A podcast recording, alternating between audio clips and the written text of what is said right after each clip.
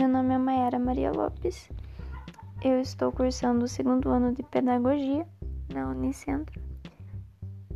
E na disciplina de Educação e Tecnologias, um dos nossos temas propostos foi a inclusão digital, onde particularmente eu acho um tema incrível que tem muito a se pensar e a se discutir.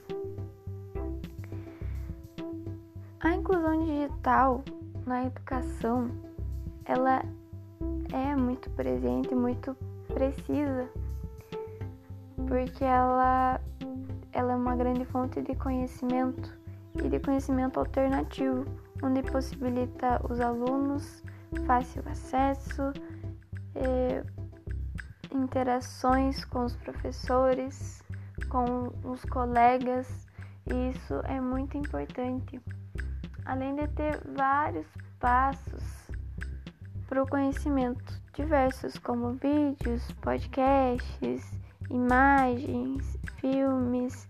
Então, é uma área muito abrangente para os alunos.